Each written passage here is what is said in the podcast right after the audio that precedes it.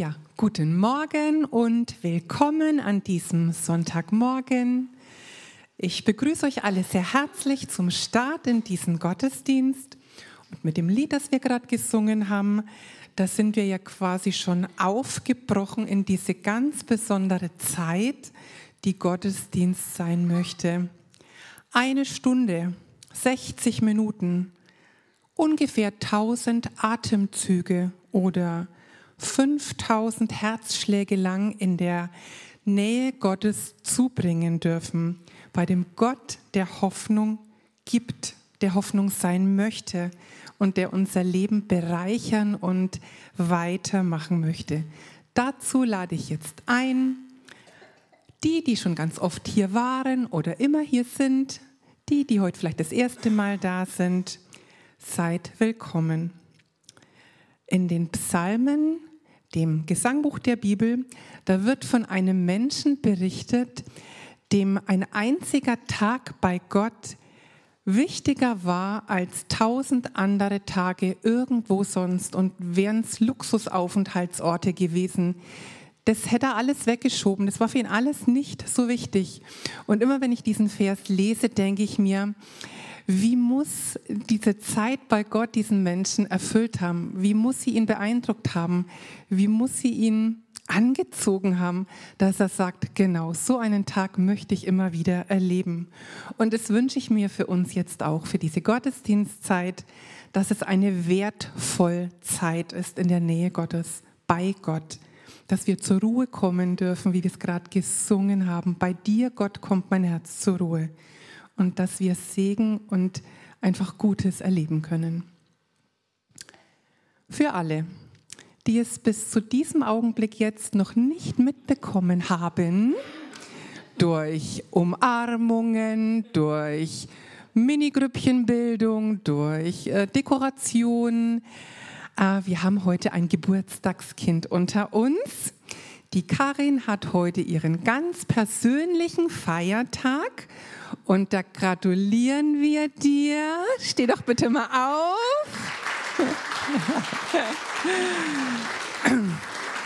Wir gratulieren dir. Ich komme dir einfach mal entgegen. Wir gratulieren dir von ganzem Herzen als deine Gemeinde mit diesem Wort, das jeder bekommt, das auch so ein Stück Losung ist für unsere Gemeinde. Und wir wünschen dir einfach alles, alles Liebe und Gute, einen guten Start in ein neues Lebensjahr. Du bist ja ein ganz wertvoller, einzigartiger Teil unserer Gemeinde, bist schon lange mit uns unterwegs und es wäre ein Verlust, wenn wir dich nicht kennen würden. Ich habe sie schon.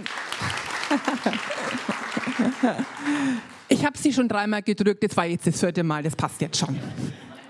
Und du sollst natürlich auch ein Geburtstagsständchen bekommen. Und damit ich das nicht alleine stemmen muss, habe ich mir Unterstützung organisiert, die hoffentlich exakt jetzt an meiner Seite auftauchen könnten. Ja, ja, ja.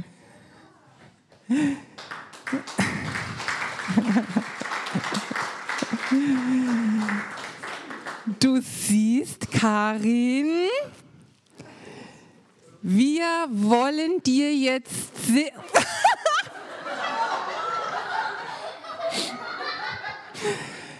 wir wollen dir jetzt wir wollen dir jetzt singen, wie schön, dass du geboren bist. So schön, dass es sogar schon zum Himmel steigt. Glauben Sie an eine Auferstehung nach dem Tod? fragt der Chef. Der junge Angestellte dreht die Augen raus, ähm, es verschlägt ihm fast ein bisschen die Sprache und er stammelt verlegen. Ähm, warum wollen Sie das denn wissen? Weil ihr Großvater, zu dessen Beerdigung sie gestern frei bekommen haben, sie gerade am Telefon verlangt. Ich konnte jetzt nicht widerstehen, diesen Witz mitzubringen, als ich ihn gelesen habe. Ihr solltet auch ein bisschen schmunzeln dürfen. Ich habe es auf jeden Fall getan, als ich ihn zum ersten Mal gelesen habe. Die Frage des Chefs an seinen jungen Angestellten. Es ist exakt die Frage, um die sich unser Gottesdienst heute dreht. Sie ist sehr herausfordernd, finde ich, und seit alters her scheiden sich daran auch die Geister. Wir wollen nachdenken über die Frage, gibt es eine Auferstehung? So, wir wollen miteinander beten. Himmlischer Vater, wir danken dir für deine Güte, für deine Treue, für deine Liebe zu uns. Du hast die Ewigkeit in unsere Herzen gelegt und wir bitten dich, dass wir dich hören, dass wir dich sehen und dass diese Wirklichkeit unser Leben verändert. Amen.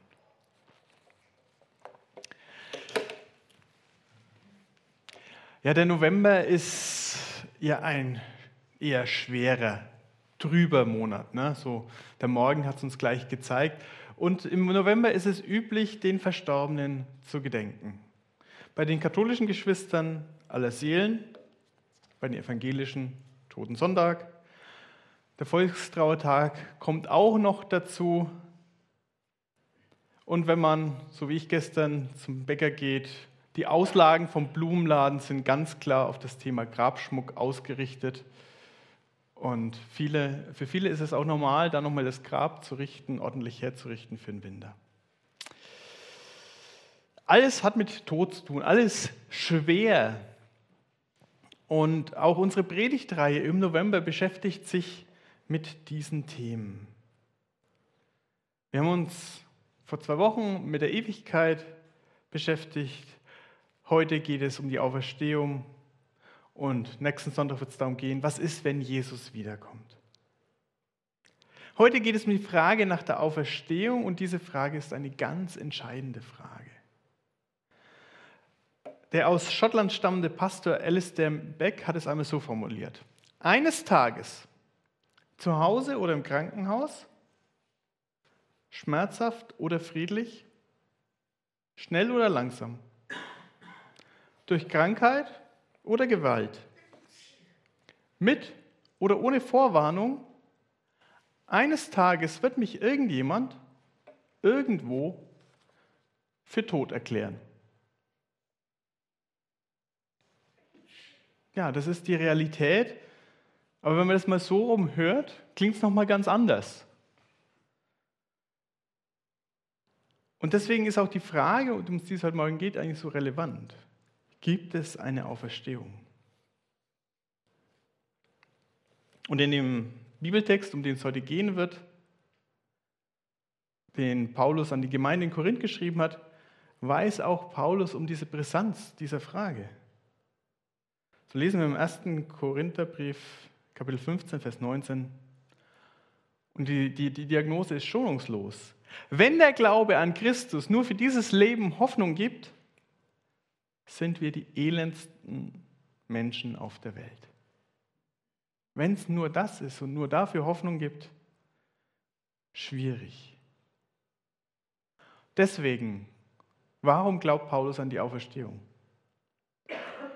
Er stellt fest, dass die Auferstehung zunächst einmal ein ganz zentrales Wesensmerkmal der frohen Botschaft ist. Nicht wegzudenken. Er macht sich grundsätzlich Gedanken darüber und sagt auch ganz klar, die Auferstehung, sie gilt entweder allen oder keinen. Und er sagt, wenn wir an die Auferstehung denken, dann ist es so wie mit einer Saat und was daraus wächst. Die Auferstehung ist das zentrale Merkmal der frohen Botschaft. Paulus schreibt, Geschwister, also 1. Korinther 15 ab Vers 1. Geschwister, ich möchte euch an das Evangelium erinnern, das ich euch verkündet habe. Ihr habt diese Botschaft angenommen. Sie ist Grundlage eures Lebens geworden und durch sie werdet ihr gerettet. Vorausgesetzt, ihr lasst euch in keinem Punkt von dem abbringen, was ich euch verkündet habe. Andernfalls werdet ihr vergeblich zum Glauben gekommen. Zu dieser Botschaft, die ich so an euch weitergegeben habe, wie ich sie selbst empfing, gehören folgende entscheidende Punkte. Christus ist in Übereinstimmung mit den Aussagen der Schrift für unsere Sünden gestorben. Er wurde begraben und drei Tage danach hat Gott ihn von den Toten auferweckt. Auch das in Übereinstimmung mit der Schrift. Der Glaube ist also nicht kompliziert. Zwei entscheidende Punkte. Jesus gestorben für die Sünden und drei Tage danach auferweckt. Es ist das zentrale Element unseres Glaubens und ohne die Auferstehung ist der Glaube vergeblich. Und es ist nicht nur etwas, was in Übereinstimmung mit den Vorhersagen geschieht, wie das hier deutlich gemacht wird, es ist dann auch etwas, was im Anschluss direkt danach von vielen Menschen erlebt worden ist. Und ich lade euch ein, das mal zu Hause nochmal euch 1. Korinther 15 aufzuschlagen in der Bibel und das in Ruhe mal zu lesen. Das ist ein relativ langes Kapitel, deswegen gibt es das heute nur in Auswahl. Aber es lohnt sich, das einfach mal Stück für Stück wahrzunehmen, was er schreibt. Und dann zählt er auf, wen, wer Jesus alles gesehen hat. Und diese Menschen konnten zu dem Zeitpunkt, als Paulus das geschrieben hat, das auch noch bezeugen. Das waren Petrus und dann dem ganzen Kreis der Zwölf. Dann schreibt er von einem Ereignis, wo er sagt, 500 von seinen Nachfolgern auf einmal. Und Paulus verweist auch hier an der Stelle, die meisten, jetzt wo ich euch das schreibe, leben die meisten gerade noch davon. Außerdem ist er von Jakobus gesehen worden, dem Verfasser des Jakobusbriefes und Jesu Halbbruder und zuletzt auch von Paulus. Und da wird es spannend. Manche sagen ja, es gibt keine Auferstehung und das Einzige, das Einzige, warum die Jünger davon gesprochen haben, das war ihre Art, mit dem ganzen seelischen Stress und diesem Trauma der Kreuzigung umzugehen, dass sie das sich dann gedacht haben, der muss doch irgendwie weiterleben. Aber wenn wir das hier lesen, ist eine ganz andere Argumentation. Und zuletzt sagt Paulus, und zuletzt ist er auch von mir gesehen worden. Und da müssten wir eigentlich ins Nachdenken kommen. Welche Motivation sollte denn Paulus haben, von der Auferstehung zu schreiben, wenn sie ihn nicht völlig überwältigt hätte? Er war der, der die Christen gehasst hat, der sie verfolgt hat, als Sekte, als gefährlich erachtet hat, ins Gefängnis geschmissen hat und sich gefreut hat, als Stephanus gesteinigt wurde. Warum sollte er auf einmal diese Botschaft sich zu eigen machen? Wenn er nicht auf einmal im Innersten davon völlig überzeugt worden wäre.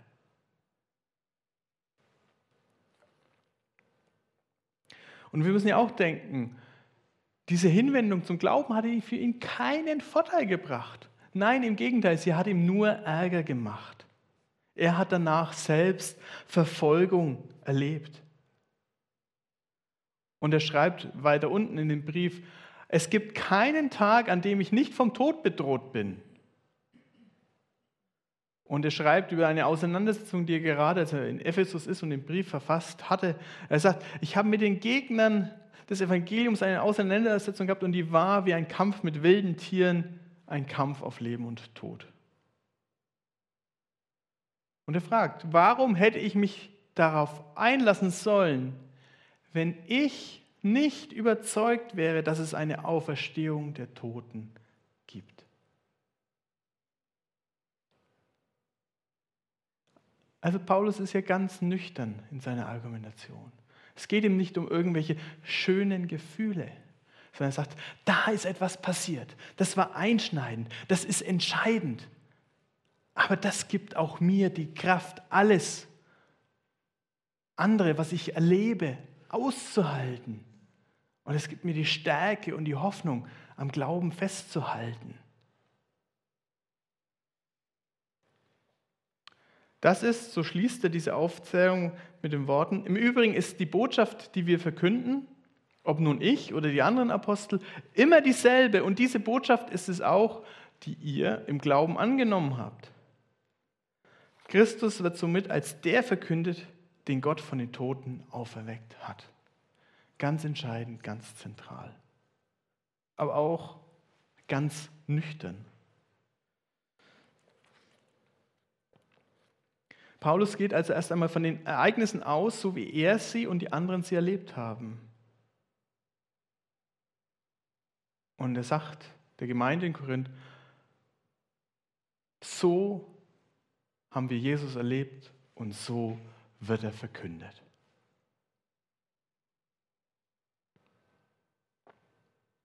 Aber es ist ja auch ein beruhigender Gedanke. Selbst die Gemeinde, die so nah dran war an diesen Ereignissen, konnte das nicht auf Anhieb glauben und brauchte diese Ermutigung, Ermahnung von Paulus, diesen Hinweis zu sagen, hey, schau da drauf. Das heißt, wenn sich jemand damit schwer tut, das zu glauben, ja, darf man. Und Paulus macht allen Mut, dann sich aber das anzuschauen und draufzuschauen, was ist eigentlich los, was passiert hier.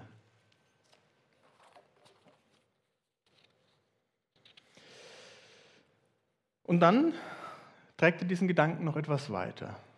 Was ist, wenn es überhaupt gar keine Auferstehung als solches gibt? Er hat den Mut, das Ganze nochmal ganz grundsätzlich zu durchdenken. Im christlichen Glauben gibt es keine Denkverbote, sozusagen. Das darfst du noch nicht sagen. Nein, er sagt, okay, jetzt nehmen wir mal an, es gibt gar keine Auferstehung, weil das war, und das zitiert das war ja die Meinung in Korinth. Und dann sagt er, okay, lasst uns mal drüber nachdenken. Was heißt das denn auch? Was heißt das in letzter Konsequenz? Was würde es heißen? Er schreibt, Vers 16, denn wenn es keine Auferstehung der Toten gibt, dann ist auch Christus nicht auferstanden. Und das ist jetzt reine Schulbuchlogik, die er da betreibt. Wenn aber Christus nicht auferstanden ist, dann ist euer Glaube nutzlos und ihr seid nach wie vor in euren Sünden gefangen. In diesem Fall wären alle Menschen, die im Glauben an Christus gestorben sind, verloren. Wenn der Glauben an Christus nur für dieses Leben Hoffnung gibt, sind wir die elendsten Menschen auf der Welt. Ganz nüchtern wird hier argumentiert. Und er sagt, ja, man kann das schon so denken. Aber dann nimm doch die Konsequenzen ernst. Dann würde das alles keinen Sinn machen. Und er lässt auch wissen, also ich würde es nicht machen, wenn ich nicht diese feste, diese unverbrüchliche Hoffnung hätte, dass es die Auferstehung gibt. Weil dann macht es alles keinen Sinn. Nein, ich glaube daran und deswegen tue ich, was ich tue.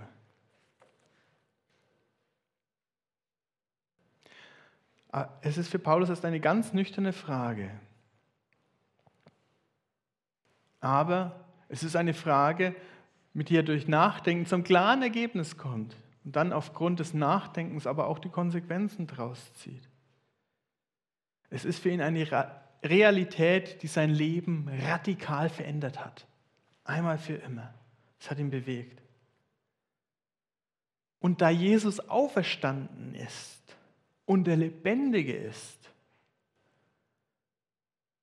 können wir auch heute noch diese Realität erleben. Tatsächlich, ich weiß nicht, ob Jesus heute noch Menschen leibhaftig erscheint. Es gibt immer mal wieder Berichte, aber es ist nicht die Regel. Aber etwas gilt, weil Jesus da auferstanden ist. Da, wo wir ihn suchen, haben wir alle die Verheißung, dass es sich finden lassen wird.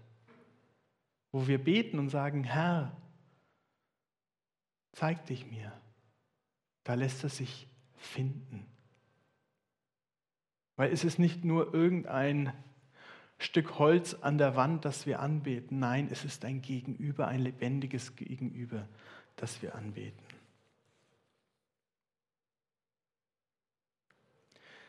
Noch heute gilt die Verheißung, wenn wir von ganzem Herzen suchen, dann lässt er sich finden. Und genauso, wie es Paulus und den Aposteln Mut gemacht hat, und die Gewissheit der Auferstehung in die Kraft gegeben hat, sich gegen die Widerstände ja, durchzusetzen und ihn zu bezeugen, genauso kann es heute noch sein. Da, wo wir dem lebendigen Gott begegnet sind, können wir heute noch sagen, ich glaube und ich kann es nicht anders.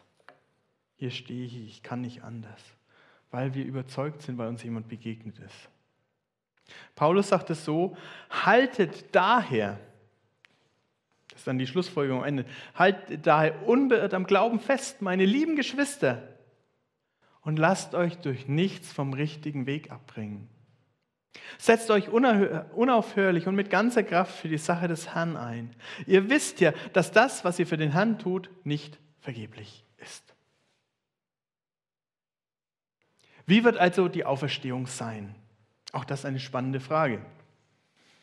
Da muss ich euch ein bisschen enttäuschen. Alles, was wir über das Leben danach wissen, wird uns in Bildern angedeutet und bewusst im Ungefähren gelassen. Also jeder, der euch erzählt, so und so und so und so wird es danach sein,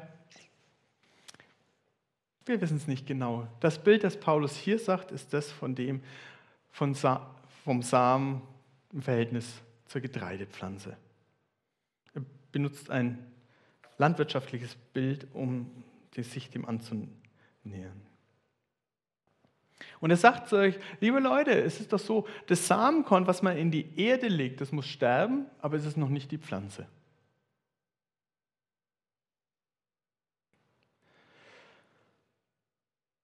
Und das Bild, das er gebraucht, ist voller Hoffnung und Trost. Entsprechend verhält es sich mit der Auferstehung der Toten. Der menschliche Körper ist wie ein Samenkorn, das in die Erde gelegt wird. Erst ist er vergänglich. Aber wenn er dann aufweckt wird, ist er unvergänglich. Erst ist er unansehnlich, dann aber erfüllt von Gottes Herrlichkeit. Erst ist er schwach, dann voller Kraft. In die Erde gelegt wird ein irdischer Körper. Auferweckt wird ein Körper, der durch Gottes Geist erneuert ist. Genauso wie es einen irdischen Körper gibt, gibt es auch einen durch Gottes Geist erneuerten Körper. Das ist das Bild. Das ist die Hoffnung. Wir können das, was wir hier erleben, kaum vergleichen mit dem, was, dem, was uns erwartet. Martin Luther hat eine sehr interessante Brief geschrieben, die Sermon von der Bereitung zum Sterben, wohin er 20 Tipps gibt, wie man sich denn aufs Sterben vorbereiten soll, was man denn machen soll und so. Hochinteressanter Schrift, aber er gebraucht auch darin ein schönes Bild von dem, was ist und was uns erwartet. Mit Blick auf das Sterben schreibt er von der engen Pforte. Hier beginnt die enge Pforte zum Leben, die zwar sehr eng, aber nicht lang ist. Darauf muss sich ein jeder getrost gefasst machen. Und getrost ist das Schlüsselwort, was Luther uns mitgeben will. Er vergleicht dann das Sterben mit der Geburt. Es geht hier zu, wie wenn ein Kind aus der kleinen Wohnung in seiner Mutterleib mit Gefahr und Ängsten geboren wird in diesen weiten Himmel und Erde unsere Welt. Das ist die Referenz, unsere Geburt. Ebenso geht der Mensch durch die enge Pforte des Todes aus diesem Leben. Und obwohl der Himmel und die Welt, darin wir jetzt leben, als groß und weit angesehen werden, so ist es doch alles gegen den zukünftigen Himmel so viel enger und kleiner, wie es Mutterleib gegen diesen Himmel ist. Ich finde es einen spannenden Vergleich zu sagen, von dem einen zum anderen, das ist ja unglaublich. Und genauso wird es auch unseren Sinne sprengen, wenn wir Gottes Herrlichkeit erleben. Ich finde es einen tröstlichen Gedanken.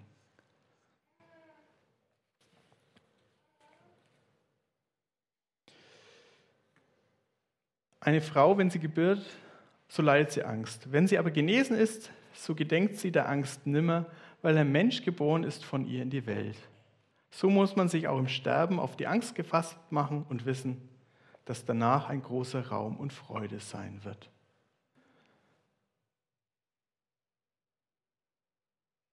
Und dann fängt Luther so richtig an und macht den Leuten Mut. Die Angst ist zwar da, die muss man auch nicht wegreden und kleinreden, aber er sagt, schau auf das, was danach kommt. Und sein Rat ist es, schaut doch auf das, was danach kommt, immer und immer wieder. Macht euch bewusst, dass der Tod nicht das Ende ist, sondern nur eine Durchgangsstation. Keine Sackgasse, kein Aufbewahrungsort, keine Auflösung ins Nichts, sondern Durchgang eine Pforte, wenn eben auch eng und dunkel.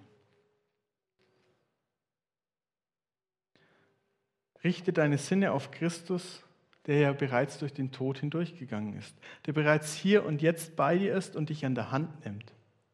Und der diese Hand niemals, nie nicht loslassen wird, der dich an dieser Hand ins neue Leben hineinziehen wird zu sich.